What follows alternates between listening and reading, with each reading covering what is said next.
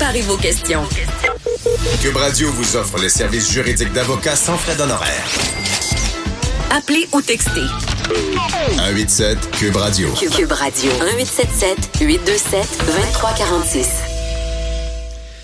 Vous avez entendu l'entrevue avec Pascal Dugas-Bourdon, journaliste, agence QMI, sur la famille Flores euh, Fayardo.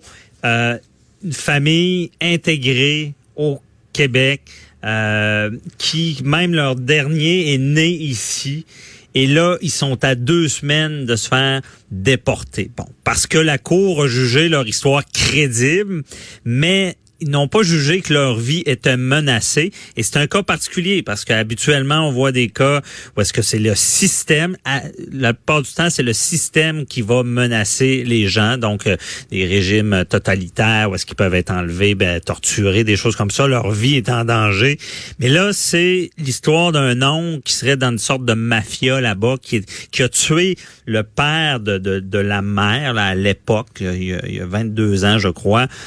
Donc, on se dit, est-ce que la menace est toujours là? Mais il y a toujours menacé des attaqués. Donc, c'est spécial. On veut mieux comprendre. Est-ce que dans ce cas-là, justement, on, est trop sévère? Euh, je suis avec euh, Maître Denis Langlais, qui est spécialiste en droit de l'immigration. Bonjour, Maître Langlais. Bonjour, bonjour. Merci d'être présent. Euh, on, cherche à, mieux comprendre comment ça fonctionne.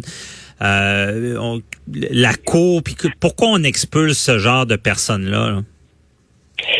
Écoutez, c'est une question là, qui est très, très large. Euh, ça nécessite pratiquement un cours de droit complet. Là, parce que la notion, la notion de...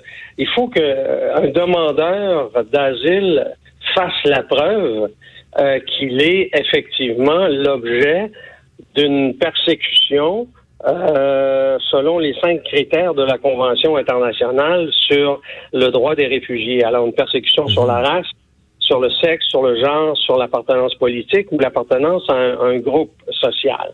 Et à défaut d'être en mesure de faire cette preuve-là, euh, et que donc, ayant fait mhm. la preuve de, de, de, de ce risque-là selon l'une de ces catégories-là, il doit démontrer qu'il a une crainte légitime pour le futur, c'est-à-dire à partir du moment de l'audition euh, devant la Commission d'immigration et statut de réfugié, il craint toujours, après 22 ans, qu'il euh, fera l'objet euh, d'une... Il a une crainte légitime fondée qu'il sera donc euh, susceptible soit d'être torturé, soit une atteinte à l'intégrité de sa vie. Et, et le jugement, j'ai pas été en mesure d'avoir la, la, décision de la CISR, mais ça laissait comprendre que quelque chose qui s'est passé il y a 22 ans, euh, n'avait peut-être pas la même urgence, entre guillemets, ou la même crédibilité 22 ans après. Et euh, donc, on laisse supposer que c'est, ça ne répond pas aux critères de la commission. Ça, c'est le premier élément. L'autre élément, il faut savoir... Mais sur le premier, de, Maître Langlais, sur le premier, par contre, on comprend bien que c'est une analyse quand même assez large. C'est pas si précis. Donc, peut-être un autre commissaire aurait rendu une, décision différente sur ce premier point-là ou... Euh? Ben, c'est la prétention du, euh, de l'avocat euh, qui est au dossier, en effet, que la juge a été sévère.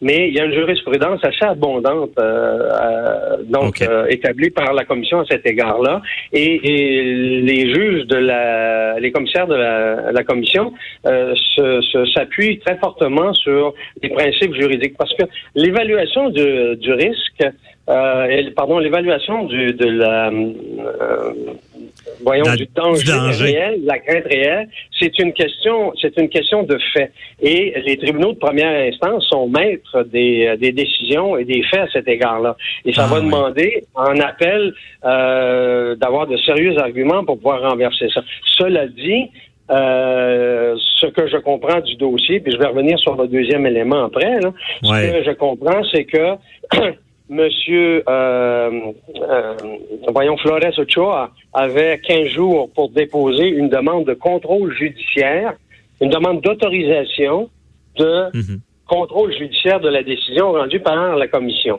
Ce qui a été fait, je suis allé vérifier sur en, commission en, cour fédérale, et euh, la demande d'autorisation a été déposée. Donc, il y a un processus qui est encore en cours. Mhm. Bon, il y a, encore des chances.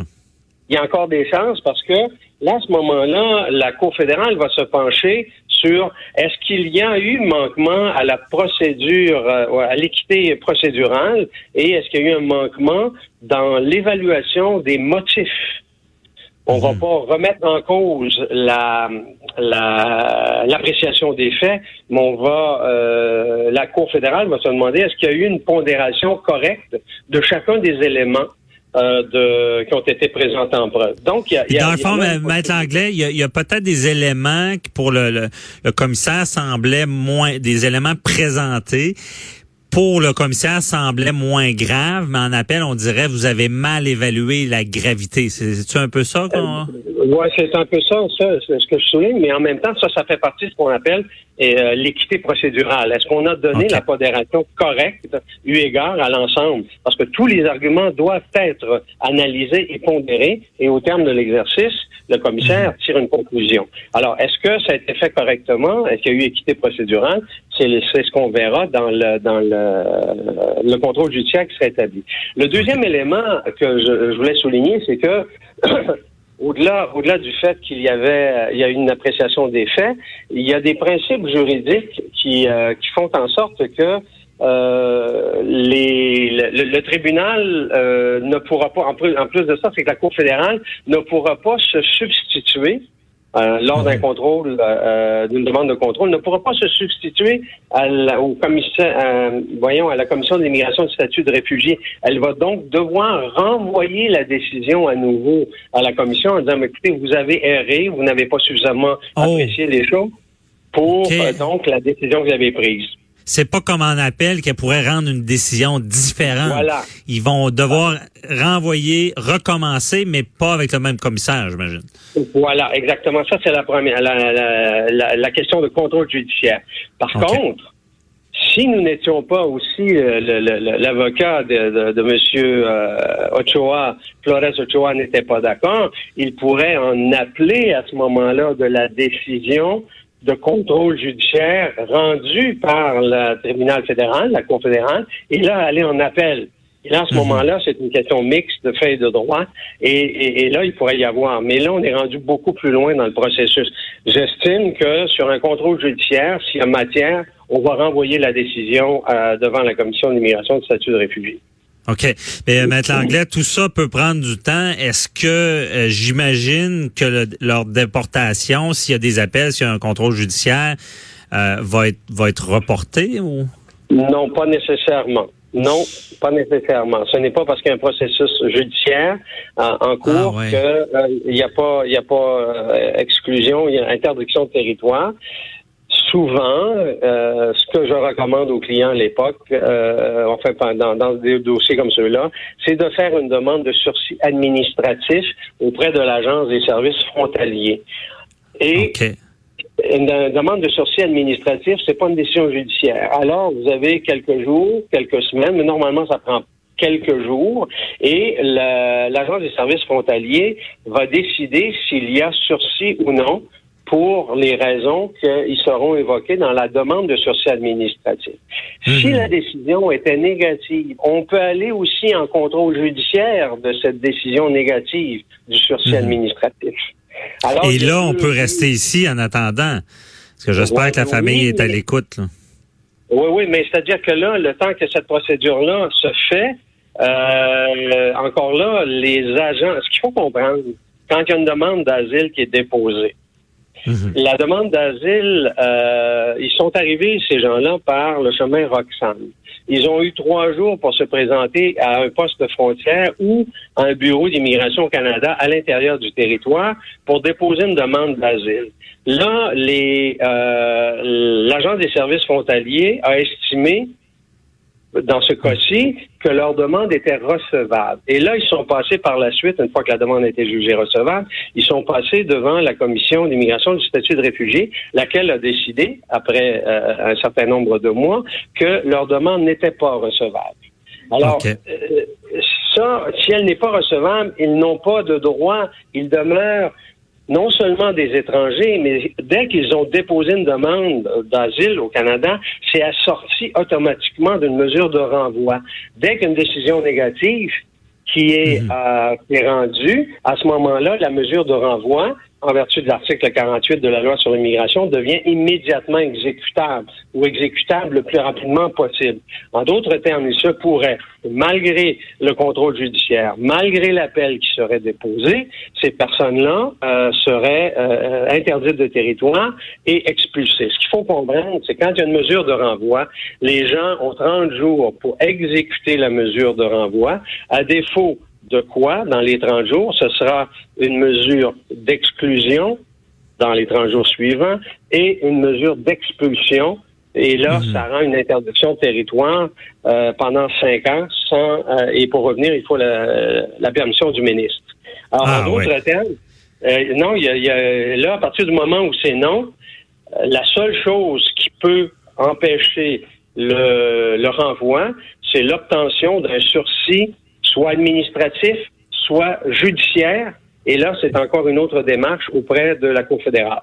Bon, à distinguer le contrôle judiciaire d'une demande de sursis judiciaire qui est administratif. J'espère que la famille est à l'écoute. Mais Maître Langlais, euh, euh, il ne reste pas beaucoup de temps, mais c'est terrible. Je veux dire, parce que au final, imaginez, on renvoie quelqu'un dans son pays, il n'y a pas eu tous les droits à savoir si on a vraiment, euh, s'il y avait raison ou pas, et il risque d'être tué avant même d'avoir des décisions. C'est problématique. Au-delà, au-delà de, de, de l'aspect très, très déchirant de cette décision-là, il y a mhm. quelque chose qu'il ne faut pas perdre de vue. La famille euh, euh, Flores Ochoa a été dix ans aux États-Unis avant de rentrer irrégulièrement au Canada. Ont-ils ou non déposé une demande euh, d'asile aux États-Unis? Y a-t-il un processus en cours aux États-Unis? Et se sont-ils euh, soustraits en, mhm. à, cette, à cette démarche aux États-Unis pour pouvoir se prévaloir du Canada? Euh, la demande d'asile au Canada et ils doivent invoquer euh, que le retour aux États-Unis aussi va leur provoquer une crainte légitime parce que là, le renvoi, euh, c'est un des critères à l'effet que la demande est irrecevable. ça, c'est l'article, c'est l'article 101 de la mhm. de, la loi sur l'immigration. Euh, reconnaissance de la qualité de réfugié vers le pays qu'elle a envoyé. Et ils arrivent d'un pays qui est désigné en vertu de l'entente des pays tiers sûrs. Alors, sûr, c'est ça, pays tiers sûr. En tout cas, Maître Langdon, on va se reparler parce que c'est très complexe. Je comprends que la loi doit être appliquée également, mais côté humain, euh, en, tout cas, on espère qu'il y aura des solutions et vous en avez déjà soulevé, ce qui est très intéressant. Merci beaucoup, Maître Langlais. Euh, on, on s'en reparlera certainement. Merci, bonne journée. Au plaisir, au revoir. Restez là, Cathy Tétro est avec nous.